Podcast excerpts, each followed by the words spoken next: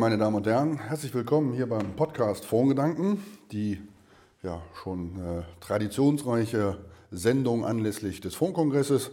Heute Morgen hier um 8 Uhr im Leonardo Hotel in unserem beweglichen Studio der Fondsplattform. Äh, da sitzen der Aufsichtsrat der Firma Drescher und Sie, Thorsten Pörschmann. Moin. Und äh, meine Wenigkeit Björn Drescher. Wir freuen uns, äh, dass Sie alle zuhören und äh, daran interessiert sind, was so unsere Eindrücke des Fondskongresses hier in Mannheim in den letzten 24 Stunden, kann man jetzt ungefähr sagen, ähm, gewesen sind.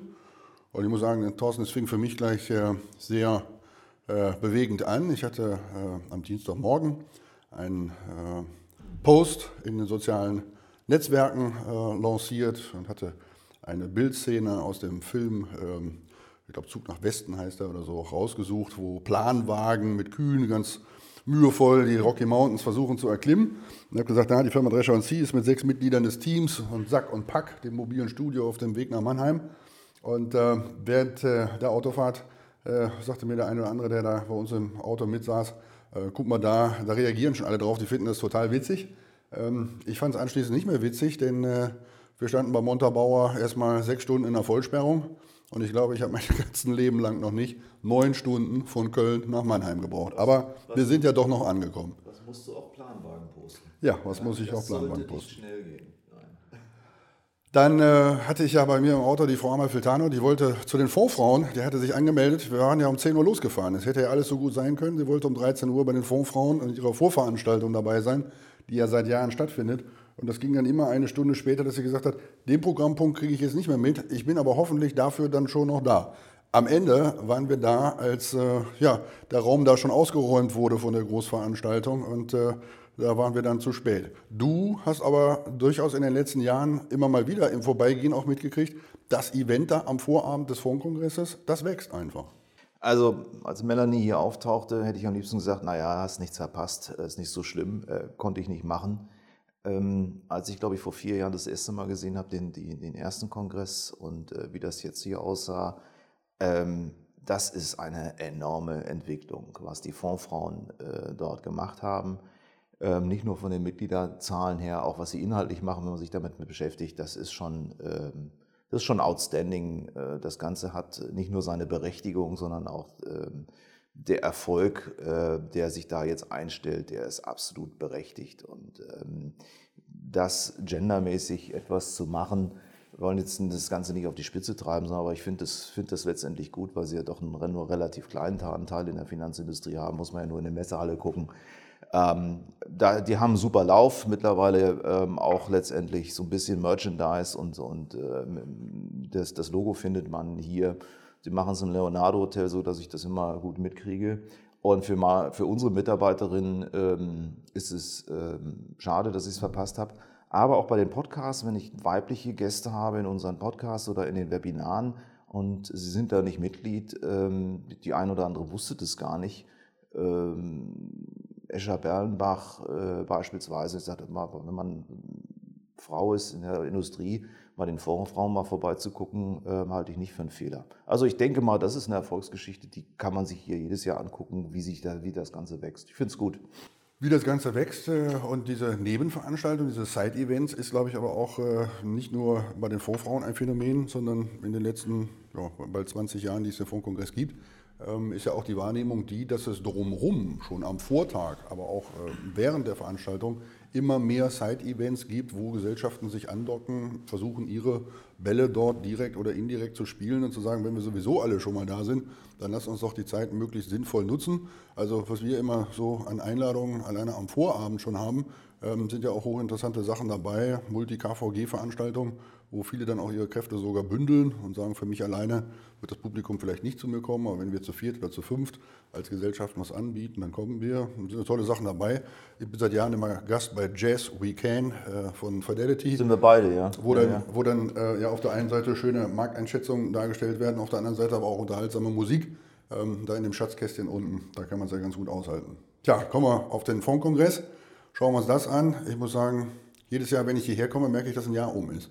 Das merke ich immer zweimal im Jahr. Ich merke es beim Petersberger Treffen und ich merke es beim Fondskongress. Dann merke ich, dass ich ein Jahr älter geworden bin, aber irgendwie kommt es einem mhm. trotzdem wie so eine Reminiszenz vor. Wie geht's dir? Naja, du weißt ja, dass ich nicht gerne reise. Äh, ich mache eigentlich zwei Reisen im Jahr, also freiwillig. Äh, einmal vom Kongress und einmal Aussichtssitzung. Ähm, aber beide Reisen mache ich gerne. Und äh, Mannheim mache ich besonders gerne, weil es eben die Chance gibt, ähm, nicht nur von alten Zeiten, man macht ja gerne, verliert sich in alten Zeiten, wie, alle, wie toll das war, so will ich gar nicht mal sagen, aber man trifft hier natürlich Leute, die sonst nicht so triffst. Mit manchen hat man ähm, eine gemeinsame Vergangenheit, auch wenn die schon länger zurückliegt. Und äh, wenn man den Puls der Zeit ertasten will, was Vertriebstrends angeht, was klappt, was nicht klappt, ob Personal sich verändert, Einblick in die Messehalle mal, um Eindruck zu kriegen, ist es gut besucht, ist es schlecht besucht. Also irgendwo so, so die Bodenhaftung zu behalten, äh, selbst wenn man so ein digitaler Mensch ist, die Bodenhaftung zu behalten, was hier eigentlich läuft, ist aus meiner Sicht Mannheim ein Muss. Und selbst wenn man es nur einen Tag macht, aber es ist ein Muss. Und ähm, bestimmte Vorträge, ich will jetzt nicht alle nehmen, aber bestimmte Vorträge haben schon eine Menge Substanz oder sind mal besonders witzig gemacht. Äh, ich glaube, wer hat denn gestern da einen rausgehauen mit dieser Loriot-Nummer? Das muss grandios gewesen sein. Ich glaube, Dr. Leber. Dr. Leber muss gestern da ein, ein Wahnsinnsding abgeliefert haben. Und ähm, meine, wenn du hier präsentierst, hast du auch das, steckst du auch das Brain und das Budget rein, um hier zu präsentieren. Und das gibt es dann auch nie. Also ich finde es toll. Und wir werden bestimmt im Laufe des Podcasts noch drauf kommen. Ich habe auch immer so meine eigenen Erkenntnisse. Und muss man dazu sagen, wer die Podcasts sich jetzt nochmal rauszieht und sagt, was haben die beiden Typen denn da so die letzten Jahre erzählt, also bis jetzt haben wir einen super Track Record im Abgreifen von Trends, äh, sowohl wie der Markt sich bewegt, interessanterweise auf der Marktstimmung abgeleitet und auch wo das vertrieblich hingeht. Also ähm, ich glaube, das kriegt man ja auch nur hin, wenn man das hier so ein bisschen durchatmet, was hier passiert. Was äh, ich nach wie vor bestätigt fühle immer, ist äh, dieses demografische Thema, haben wir uns letztes Mal ja darüber unterhalten. Ähm, dieses Mal habe ich es aber aus, einer anderen, aus einem anderen Blickwinkel heraus, dieses Älterwerden auch bemerkt. Einmal, wie eben gesagt, bei mir selber, aber auch, dass man feststellt, bei den Investmentgesellschaften speziell, ähm, viele verdiente Mitarbeiter, die dann jetzt auch schon nicht mehr da sind. Früher war es eigentlich immer dieselbe Kombo von Leuten, die man getroffen hat und jetzt sind ich werde ja 50 in diesem Jahr. Ähm, da sind dann doch schon welche dabei, die dann äh, so Ende der 50 auch sagen, komm, ich bin durch, ich, ich habe eigentlich äh, genug, äh, bin ich durch die Lande gefahren, habe gearbeitet, ähm, habe mir 18 Stunden am Tag für meine Firma um die Ohren gehauen. Also man kriegt jetzt immer wieder mal den Anruf, Übrigens, Herr Drescher, wundern Sie sich nicht mehr. Ähm, ich bin auch nicht mehr auf dem Fondkongress. Ich bleibe auch gar nicht in der Industrie. Ich bin jetzt fertig, ich bin raus.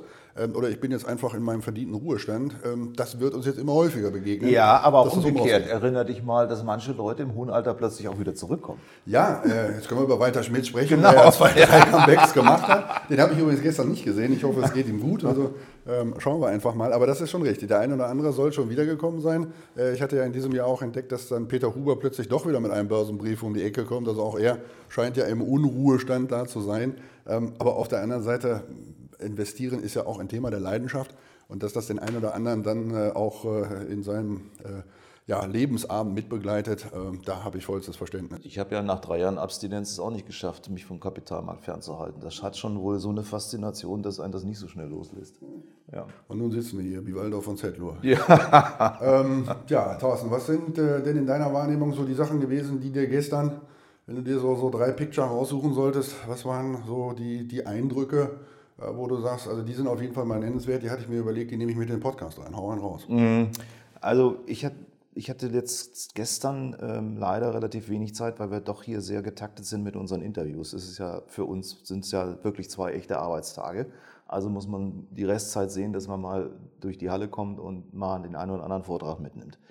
Deswegen ist natürlich eine sehr subjektive Betrachtung. Aber ich möchte mal eins sagen, was mir gestern aufgefallen ist, was ich für erwähnenswert halte hätte ich mich jetzt vor zehn Jahren hier mal hingesetzt im Podcast und sagt, in zehn Jahren werdet ihr euch wundern bei offenen Immobilienfonds, dass die Plätze beim Vortrag nicht reichen, äh, hätte man sich mich wahrscheinlich nie wieder für einen Podcast bestellt und sagt, dieser Spinner, äh, der hat es wirklich nicht erkannt. Ich war gestern in einem Vortrag eines offenen Immobilienfonds, Living and Working, den gibt es jetzt seit drei Jahren. Und die Stühle haben in diesem Raum nicht ausgereicht, um damit sich jeder, der das anhören wollte, hinsetzen konnte. Ganz im Gegenteil, es mussten welche draußen bleiben, weil der Raum überfüllt war. Muss man sich mal vorstellen. Eigentlich, offene Immobilienfonds, meint man eigentlich, sind untergegangen. Dann kommt Canam als erster und versucht, zugegeben am Anfang mühsam, mit kleinen Tickets, Schritt für Schritt das Thema wieder aufzubauen. Leading Invest Cities, So, und jetzt vergehen ein paar Jahre und jetzt guckst du auf die Namensschilder, Stiftung so und so, Volksbank so und so. Ähm, also die offenen Immobilienfonds, die sind wirklich aus der Asche wieder auferstanden und haben jetzt ihr Publikum, und ich sag mal, äh, Living and Working, innerhalb von drei Jahren über 600, fast 700 Millionen. Das ist ja kein Seed Money, sondern da ist wirklich Geld reingegangen. Manche, also man soll nie, nie sagen, auch wenn irgendwas total in sich versinkt und jeder, wenn zehn Jahre um sind, ist es und es gut gemacht ist, kommt es dann doch wieder. Das andere, ähm, Lass uns gerade mal kurz über die Immobilienfonds ja. sprechen, weil da gibt es zwei Bilder in dem Zusammenhang, die, die ich von gestern mitgenommen habe. Ähm, auf der einen Seite erinnere ich mich an den Stand von Commerzreal. Ja. Genau das, was du gerade gesagt hast in, in, früheren Jahren, also ich sag mal so, ich so drei Jahre zurückdenke, so fünf Jahre zurückdenke, ähm, da waren da drei Vertreter der Gesellschaft, die einen äh, am Stand, der da vorbeigekommen ist, ähm, dann äh, doch sehr äh, konzentriert zusammen zu Tode beraten konnten. Gestern war da richtig was los. Da stand rings um den Stand eine Wolke von Leuten rum, die dort eben auch ihren Informationsbedarf hatten. Wo, bei wem?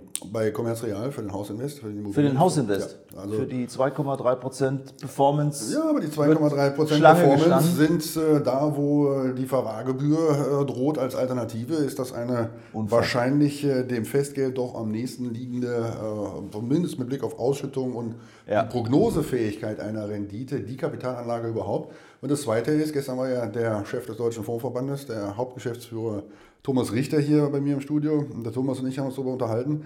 Und er hatte mir die Zahlen mitgebracht, die jetzt in der Jahrespressekonferenz dann kommen werden für das ganze Jahr 2019. Die kommen immer zeitversetzt mhm. raus. Mhm. Und äh, hat er gesagt, ja, wir haben im Bereich der Publikumsfonds haben wir im letzten Jahr 10 Milliarden Netto-Mittelzufluss gehabt. Und dann habe ich gesagt, und wie viel war davon bei den Immobilienfonds? Dann hat er gesagt, das können wir ziemlich genau sagen, 10 Milliarden. Das heißt, alle anderen Mittel, Zu- und Abflüsse saldiert. Es war ein nivelliertes Geschäft, 10 Milliarden Nettomittelzufluss eigentlich in die Immobilienfonds rein. Und ich denke, das ist erst die Spitze des Eisbergs, denn äh, je länger sich jetzt äh, der Negativzins da durchfrisst draußen in den Filialen, umso größer wird der Druck. Und es ist ja so, dass äh, immer mehr Institute dazu übergehen, zu sagen, für zumindest das neue Geld, was kommt, drohen wir die Verwahrgebühr ab dem ersten Euro an. Und damit ist natürlich äh, ein Riesenbedarf da, auf dieses Thema draufzudrücken. Und während bisher sich die Mittelzuflüsse wirklich auf vier, fünf Fonds da konzentriert haben, wird jetzt auch die zweite, dritte Reihe davon richtig profitieren können. Auch die neuen Produkte, die an den Markt gekommen sind. Und man muss sagen, solange nicht eine Zinswende kommt, und das ist, scheint ja Konsensmeinung fast draußen zu sein, dass es unvorstellbar ist, eine nennenswerte Zinswende zu sehen, solange wird das weitergehen. Und wenn du sagst 2,3, dann muss ich sagen, das wird irgendwann noch eine ganz tolle Zahl sein, weil die Ausschüttungsrenditen müssen ja weiter sinken bei dem, was da an ähm, Mitteln in die Immobilienfonds zufließt. Ich glaube übrigens. Ich finde, ich wollte mich nicht drüber lustig machen. Ich finde eine 2,3 jetzt nicht, nicht äh, übel. Ich finde es nur, ähm, gestern bei dem Living and Working war die Aussage, wir wollen ungefähr 2% ausschütten. Da ging ein Raun durch das Publikum und dass es nicht äh, Standing Ovations gegeben hat, ist alles. Äh, wir sind wirklich mal tatsächlich nach ein paar Jahren auf einem Niveau angekommen, wo man sagt, ey, das ist nachhaltig erzielbar und das ist kein Wahnsinn. Und irgendjemand hat, und, und, und quasi viele haben es begriffen, dass wir uns in der Region wirklich seriös nur bewegen können. Ja, sind die Immobilienfonds im Sinne der Publikums AEF sind ja noch eine, ich sag mal, Hybridform irgendwo zwischen Sachinvestments und, und klassischem Wertpapier-Publikumsfondsgeschäft. Ähm, ich weiß nicht, wie du es wahrnimmst, aber ich habe für mich auch gestern auf der Veranstaltung den Eindruck gehabt, dass sich auch im Sachwertebereich wieder etwas mehr tut. Es sind wieder mehr Anbieter da. Ähm, und es scheint so, dass die Regulierung, die ja zwischenzeitlich diese Branche fast äh, komplett erdrosselt hat, ähm, dann jetzt aber doch die Überlebenden, ich sag mal durch das Stahlbad gehärtet, sich positionieren lässt und auch erste neue Initiatoren an den Markt gehen und Sachen anbieten und anscheinend auch ihr Publikum finden. Was ist dein Eindruck? Du kennst dich mit diesen Anlageformen viel besser aus als ich. Ja, ähm, aber ich habe, ich, ich meine, ich komme aus der offenen Fondsindustrie, habe das ja mehrere Jahrzehnte gemacht und ähm, da wirst du, man, wir haben ja jahrelang die geschlossenen Fonds, AIFs und sowas immer so ein bisschen als schmutzig betrachtet, weil zugegeben, es gab da ja auch wirklich übelste Geschichten, weiche Kosten, Insolvenzen, falsche Finanzierung mit Yen, die Schifffahrtskrise und das. So, jetzt ist die Frage an einem bestimmten Punkt, ob man, ob wir dann nicht auch der selektiven Wahrnehmung unterworfen waren und haben die gute Seiten, die guten Seiten haben wir gar nicht mehr gesehen. Nach dem Motto, die gibt es nicht. Doch, die hat es auch schon immer gegeben. Es gibt da wenn man sich bei den geschlossenen Beteiligungsmodellen umguckt, ja, ist nicht alles untergegangen, gibt es auch gute Sachen. Außerdem denke ich mal, ist das, was so in den letzten Jahren konstruiert wurde mit diesen übelsten Modellen, die wir von früher kennen, hat das nicht mehr viel zu tun. Und es gibt äh, große ähm, Gesellschaften, die auch einen riesen Track Record haben, mittlerweile auch über Jahrzehnte, der positiv ist. Und nicht alles, was im Bereich geschlossene Fonds ähm, so oder Beteiligungsmodelle gemacht wird, bei allen Schieflagen sowas, die es gegeben hat, nur mal nebenbei, auch bei offenen Fonds könnten wir abendfüllendes Programm machen über Sachen, die nicht geklappt haben. Ähm, also das, das, ist auch so. Ähm, ist das, wenn Sie denn eine regelmäßige Ausschüttung, ich glaube, Hoffnungsbau ist nicht mehr so gefragt, nach dem Motto, kaufst du und wir gucken mal in zehn Jahren, was daraus geworden ist. Aber wenn dann das Versprechen ist oder der Versuch ist, 4% auszuzahlen oder 5% auszuzahlen, dass das auf das Publikum trifft. Und wenn es gut gemacht ist, mit Windanlagen, wem sage ich das? Warum nicht? Aber wo wir schon bei Wind sind, so. äh, können wir auch über Nachhaltigkeit sprechen, ähm, denn das gehört noch mit dazu in dem Bereich. Ja, aber es gibt auch auf der Herfahrt, hat mir jemand drei Stunden Popcornmaschinen erklärt. Popcorn, also Geldanlage in Popcornmaschinen. War mir unbekannt, fand ich auch spannend. Aber Beteiligungsmodelle haben natürlich auch so links und rechts ihre Skurrilitäten, ohne das jetzt ins Lächerliche zu ziehen. Ähm, woraus so regelmäßige Ausschüttungen generiert werden können, wenn denn das Geschäftsmodell auf Dauer standhaft hält. Also die, das, der Niedrigzins, würde ich sagen, befeuert auch bestimmte Geschäftsmodelle, die in bestimmten Phasen sonst nicht gefragt also die Vor-, die Vor und Nachbereitung des Fondkongresses beginnt schon im Zug und endet auch noch nicht, während Absolut. man die Veranstaltung verlässt. Man sollte sich dann auch manches Mal überlegen, was man jemandem erzählt. Es könnte jemand mit im Zug sitzen, der auch auf der Veranstaltung war und der das vielleicht gar nicht wissen ja, genau. Das war so lustig. Ich habe mit, mit jemandem telefoniert, wenn ich im Stau gestanden habe. Und dann habe ich immer gesagt, wo bist du eigentlich? Und er sagte, ich stehe im Stau. Und dann haben wir mal geguckt, er muss ungefähr zehn Kilometer hinter mir gewesen sein. Also ja. auch da ähm, ist die Kommunikation dann manchmal so. Einen habe ich noch. Nachhaltigkeit. Nachhaltigkeit. Na, na, lass, lass mich den anderen noch machen. Äh, Eindruck von der Messe, ich habe dann auch nur zwei Punkte, ich hatte ja die offenen Immobilien, vielleicht noch eins. Ich habe so das Gefühl, Asset, also wir müssen französischen Käse, französische Weine äh, sind so das, womit man so Kontakt hat. Französisches Asset Management ist irgendwie stark entkommen in diesem Land. Ja, das war schon mal. War schon, ja. Noch, aber ja, ähm, aber ähm, wenn man so da durchgeht und sagt, so französisches Asset Management ist schon präsenter. An der Stelle ähm, ich habe mich echt auf das Interview lange vorbereitet, weil ich wusste, dass ich ins Stottern gerate. La Financière de l'Échiquier heißen die, richtig? Mhm. Habe ich es jetzt richtig ausgesprochen? Ja, Financière de l'Échiquier. Ja, ich habe es gestern verkackt im Interview. ähm, es tut mir leid. Aber die sind ja dazu übergegangen, sich jetzt mit Buchstaben abzukürzen, weil sie wissen, dass sich alle damit also, schwer tun. liebe Mitarbeiter von dieser Gesellschaft, es tut mir leid, ich habe mich lange vorbereitet und bin schon am Firmennamen gescheitert. John Corter, tut mir leid. Äh, ihr macht fantastisches Asset Management. Ähm, mit dem Namen arbeitet, bitte mit der Abkürzung. Das ist wirklich Market, ein Marketing-Hölle, wenn ich das aussprechen muss. Aber sorry, nächstes Jahr mache ich es besser. Aber äh, es ist ja nicht so, als wenn wir nicht schon länger eine Carmignac, eine Comgest ja. oder andere gehabt hätten, äh, die hier doch, äh, wenn ich jetzt zuletzt auch an einen Comgest denke, sehr steile Leistungskurven zeigen, beziehungsweise auch sehr konstante Leistungen abliefern. Ähm, das passt schon. Ähm, ja, Nachhaltigkeit. Zurück zu dem äh, Interview mit Thomas Richter gestern hier. Ähm, ich hatte ihn gefragt, was sind die großen Trends, die euch beschäftigen. Und natürlich kam er dann auf das Thema äh, Nachhaltigkeit mit Blick auf die Regulierung. Ähm, Stichwort EU Sustainable Action Plan. Und dann haben wir über Taxonomie gesprochen und andere Sachen. Und ich fand das hochinteressant, dass der Thomas, der seit acht Jahren ja den BVI leitet, dass er gesagt hat, ich habe in diesen acht Jahren noch nie ein Thema erlebt, das quasi alle Assetklassen, das alle Prozesse, alle Stabsabteilungen des Verbandes durchdringt. Er hat gesagt, nicht MIFID, nichts, was in der Regulierung da stattgefunden hat, hat diese Durchdringungstiefe der Industrie wie das, was jetzt kommt, mit den dann entsprechenden Herausforderungen, wo er sagt, das Problem dabei ist ja in der Wahrnehmung, alle wollen natürlich was Gutes tun und alle sehen auch die Chancen, die da drin sind, aber bei der Frage, wie man das regulativ packen soll und wie man es dann umsetzen soll und welche Konsequenzen es für das Asset Management hat, da ist man in vielerlei Hinsicht ähm, ja, äh, steht man vor einem Riesenberg von Herausforderungen und weiß gar nicht, wie man es bewältigen soll.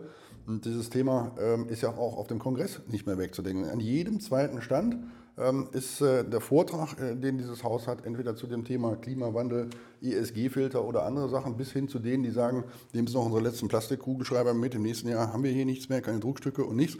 Also es ist nicht nur in der Produktwelt, sondern auch in der Marketingwelt mittlerweile so angekommen, ähm, äh, ich, der zu denen gehöre, die seit 2003 sich mit diesem Thema da identifiziert haben, ich hätte mir in meinen kühnsten Träumen, glaube ich, nicht vorstellen können, wo wir heute hier angekommen sind. Ich weiß nicht, ich habe gestern neun oder 14 Interviews gemacht. Schätze mal, in wie vielen dieser Interviews ESG kein Thema war? Äh, eins. Nee, in null. In null. Es musste überall mit rein und wenn das freiwillig nicht gemacht wurde, gab es einen Zettel, wo es drauf stand, wirklich, es war durchgehend und zwar egal, über was man sich unterhalten hat. Und wenn es irgendwie äh, exotische Renten, ESG ist ein Muss. Aber ich frage dich mal, du weißt, dass ich da so meine eigene Einstellung dazu habe, ähm, obwohl ich einen wirklich sauberen Vorzeigehaushalt und elektrifiziert bin und alles toll, äh, das ein bisschen kritisch sehe, das Thema oder was wir daraus machen. Glaubst du, dass Nachhaltigkeit und ESG Nachfrage getrieben ist, also dass Kunden kommen und sagen, ich will nur noch nachhaltigen Fonds, was gibt es da und, und alles andere will ich nicht? Oder ist es das, was die Industrie und die Regulierung uns hier reindrückt und wir müssen uns jetzt extrem anpassen und auf der Nachfrageseite interessiert es eigentlich nicht so viel? Ich glaube, dass es äh, eine Bewegung von beiden Seiten ist. Die berühmte Kerze brennt von zwei Seiten, der Tunnel wird von zwei Seiten gebohrt. Ja. Ähm, ich denke, dass in der öffentlichen Wahrnehmung dieses Thema Klimawandel sehr stark wahrgenommen wird. Das sehen wir auch an den außerparlamentarischen Bewegungen, die es in diesem Bereich gibt, diesen Bürgerbewegungen, das kann man ja schon so nennen, ähm, dass da irgendwie diese Notwendigkeit gesehen wird. Und äh, auf der anderen Seite ist sich die Politik dessen auch bewusst, dass da was zu tun ist. Ich glaube, das, was alle aber noch lernen müssen, das ist diese Tatsache, dass diese, diese schöne neue Welt, die wir da bauen wollen, dass die eine ist, die auch mit Mühen verbunden ist äh, und die uns auch Geld kosten wird. Das heißt, diese, diese Diskussion ähm, über die, die Renditevorteile und andere Sachen, die da geführt wird, ähm, ich glaube, dass das eine ist, die in ein paar Jahren auch äh, anders geführt werden wird, weil einem einfach auch bewusst sein muss, wenn diese Dinge alle beschlossen werden, dann wird sich das auch auf das Wirtschaftswachstum entsprechend auswirken. Ähm, denn es hat auch etwas mit unserem Konsumverhalten zu tun, dass die Dinge sind, wie sie sind. Und dann, wenn die unpopulären Entscheidungen wirklich um all diese Sachen herum getroffen werden, ähm, dann bin ich mal gespannt, ob die Bereitschaft noch genauso groß da ist. Aber ich glaube, dass es derzeit eine sehr große, und das habe ich auch in der Vergangenheit in Gesprächen mit Investoren immer wieder gehört, sowohl aus dem Bereich der professionellen Investoren als auch aus dem der privaten, dass sie Sympathien für dieses Thema immer hatten und dass sie jetzt eigentlich an dem Punkt angekommen sind, dass sie sagen, jetzt finden wir auch Produkte, die das mal irgendwie in ernstzunehmender Art und Weise äh, implementieren äh, und die das nicht äh, zu einem Marketing-Gag machen. Was aber interessant dabei ist, ich hatte gestern diese Frage dem Herrn Dr. Gerhard Wagner von Swisscanto gestellt und habe gesagt, Ihr Haus ist ja eigentlich eins, das seit 20 Jahren sich um dieses Thema verdient gemacht hat. Ist das für Sie eigentlich ein Glücksfall, dass jetzt das Thema so kommt? Oder verlieren Sie Ihr Alleinstellungsmerkmal und Sie sagen, naja, für, für uns ist das eigentlich gar nicht so schön, weil wir gehen jetzt in diesem riesen Tam-Tam, wo, wo BlackRock und andere mit riesen äh, Möglichkeiten des Marketings äh, das Thema ausspielen, verliert ihr da an Kontur und dann äh, geht euch das Profil verloren. Dann hat er gesagt, am Ende ist es schon von beidem. Auf der einen Seite freue er sich, dass das, was er schon sehr lange macht, dass das da auch dann insgesamt zum Mainstream wird.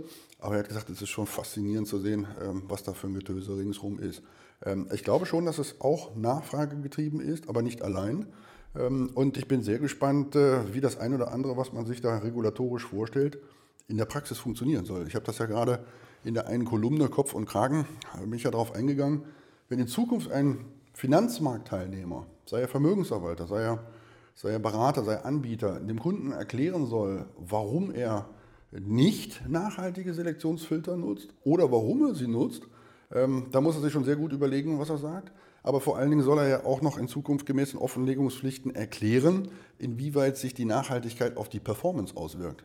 Und ich meine, das ist ja eine Nummer, wo man sagen muss, wir versuchen immer keine Erwartungen zu wecken, die wir nicht bedienen können, auch unter Haftungsgesichtspunkten. Und jetzt plötzlich soll man sich hinstellen und soll sagen, ich glaube übrigens, dass das auf die Rendite den und den Einfluss haben wird, im Sinne von, es wird weniger volatil sein, es wird äh, besser risikoadjustiert sein, es wird eine höhere Rendite geben. Vorsicht, Vorsicht bei all diesen Dingen, das ist ganz glattes Eis. Und selbst wenn wir eine Zeitreihe finden, um nachzuweisen, dass das in den letzten 20 Jahren diesen und jenen Effekt gehabt hätte, wir wissen alle, was lange Zeitreihen machen. Wenn an dem Tag, wo du anfängst, dich darauf zu verlassen, dass es so bleibt, ändert sich's. Also ich, das kann man nicht ableiten, glaube ich nicht. Thorsten, äh, halbe Stunde ist schon fast um. Ja, lass uns ähm, einen noch- von uns noch einen Punkt. Lass Ähm, uns einen noch machen. Ich stelle dir noch eine Frage, Ja. weil wir das bisher jedes Mal gemacht haben Ja. und dieses Mal ähm, noch nicht. Marktstimmung.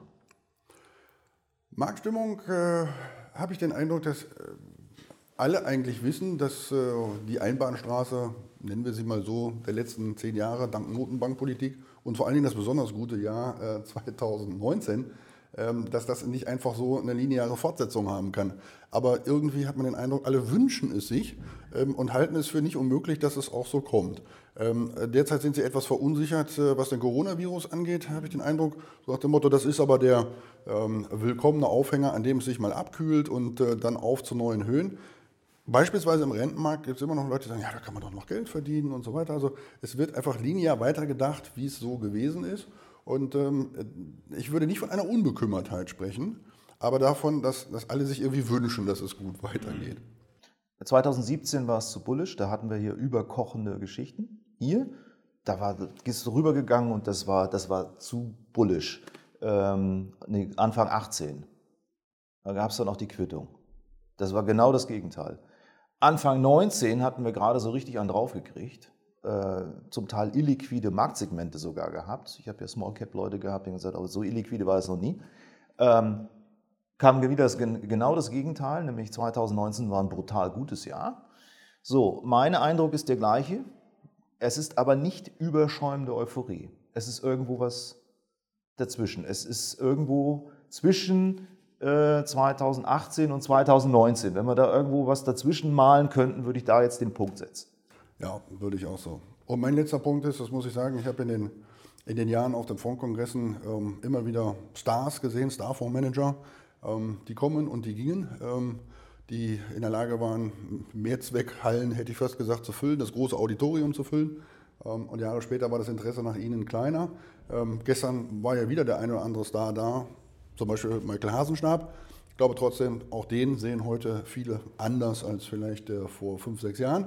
Ähm, aber eins habe ich so in dieser Art und Weise noch nicht gesehen. Und das ist die Konstanz, mit der Bert Flossbach das Publikum an sich bindet. Als er gestern im großen Saal seinen Vortrag gemacht hat, muss ich ganz ehrlich sagen, ich glaube, da hätten die draußen an den Ständen auch einen Kaffee trinken gehen Fußball können. spielen können in der Halle. Da war kein wer- Platz mehr. Ja, ja. Das ist Aber outstanding, was da passiert. Aber draußen in den Messehallen hättest du Fußball spielen können. Da wäre dir nichts im Weg gewesen, die, die Halle war leer. Phänomen Flossbach, wir haben uns an, bei anderen verschiedenen Formaten schon darüber unterhalten. Es ist, also in meinen 25 Jahren, die ich zurückblicken kann, ein Phänomen, das ich auch so noch nicht erlebt habe. Ich habe schon viele kommen und gehen sehen und viele Track Records kommen und brechen sehen und tolle Geschichten und überhaupt. Eine Flossbach-Geschichte habe ich so noch nicht gesehen, ähm, weil die ja nicht nur Asset Management können.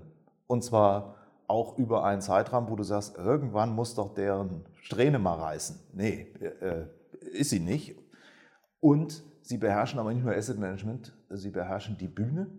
Die Bühnenpräsenz ist der Hammer. Und selbst wenn man es professionell macht, wie wir beiden uns viele dieser Sachen sieht, äh, ich sitze da drin und sage, ja, das, das macht mir schon wieder Spaß. Äh, Ich finde es großartig und äh, es ist ein bisschen einseitig vielleicht im deutschen Markt geworden, auch was Flüsse, Zuflüsse und so angeht. Aber ich finde es toll, dass es die gibt, muss ich ganz ehrlich sagen. Was mir Spaß gemacht hat, mein letzter Punkt ist, äh, ich kann mich daran erinnern, vor vier Jahren oder so, da sind wir herumgelaufen auf der Messe, haben mit dem einen oder anderen darüber gesprochen haben gesagt, ah, Fondsplattform, wäre das nicht mal was für euch als Anbieter?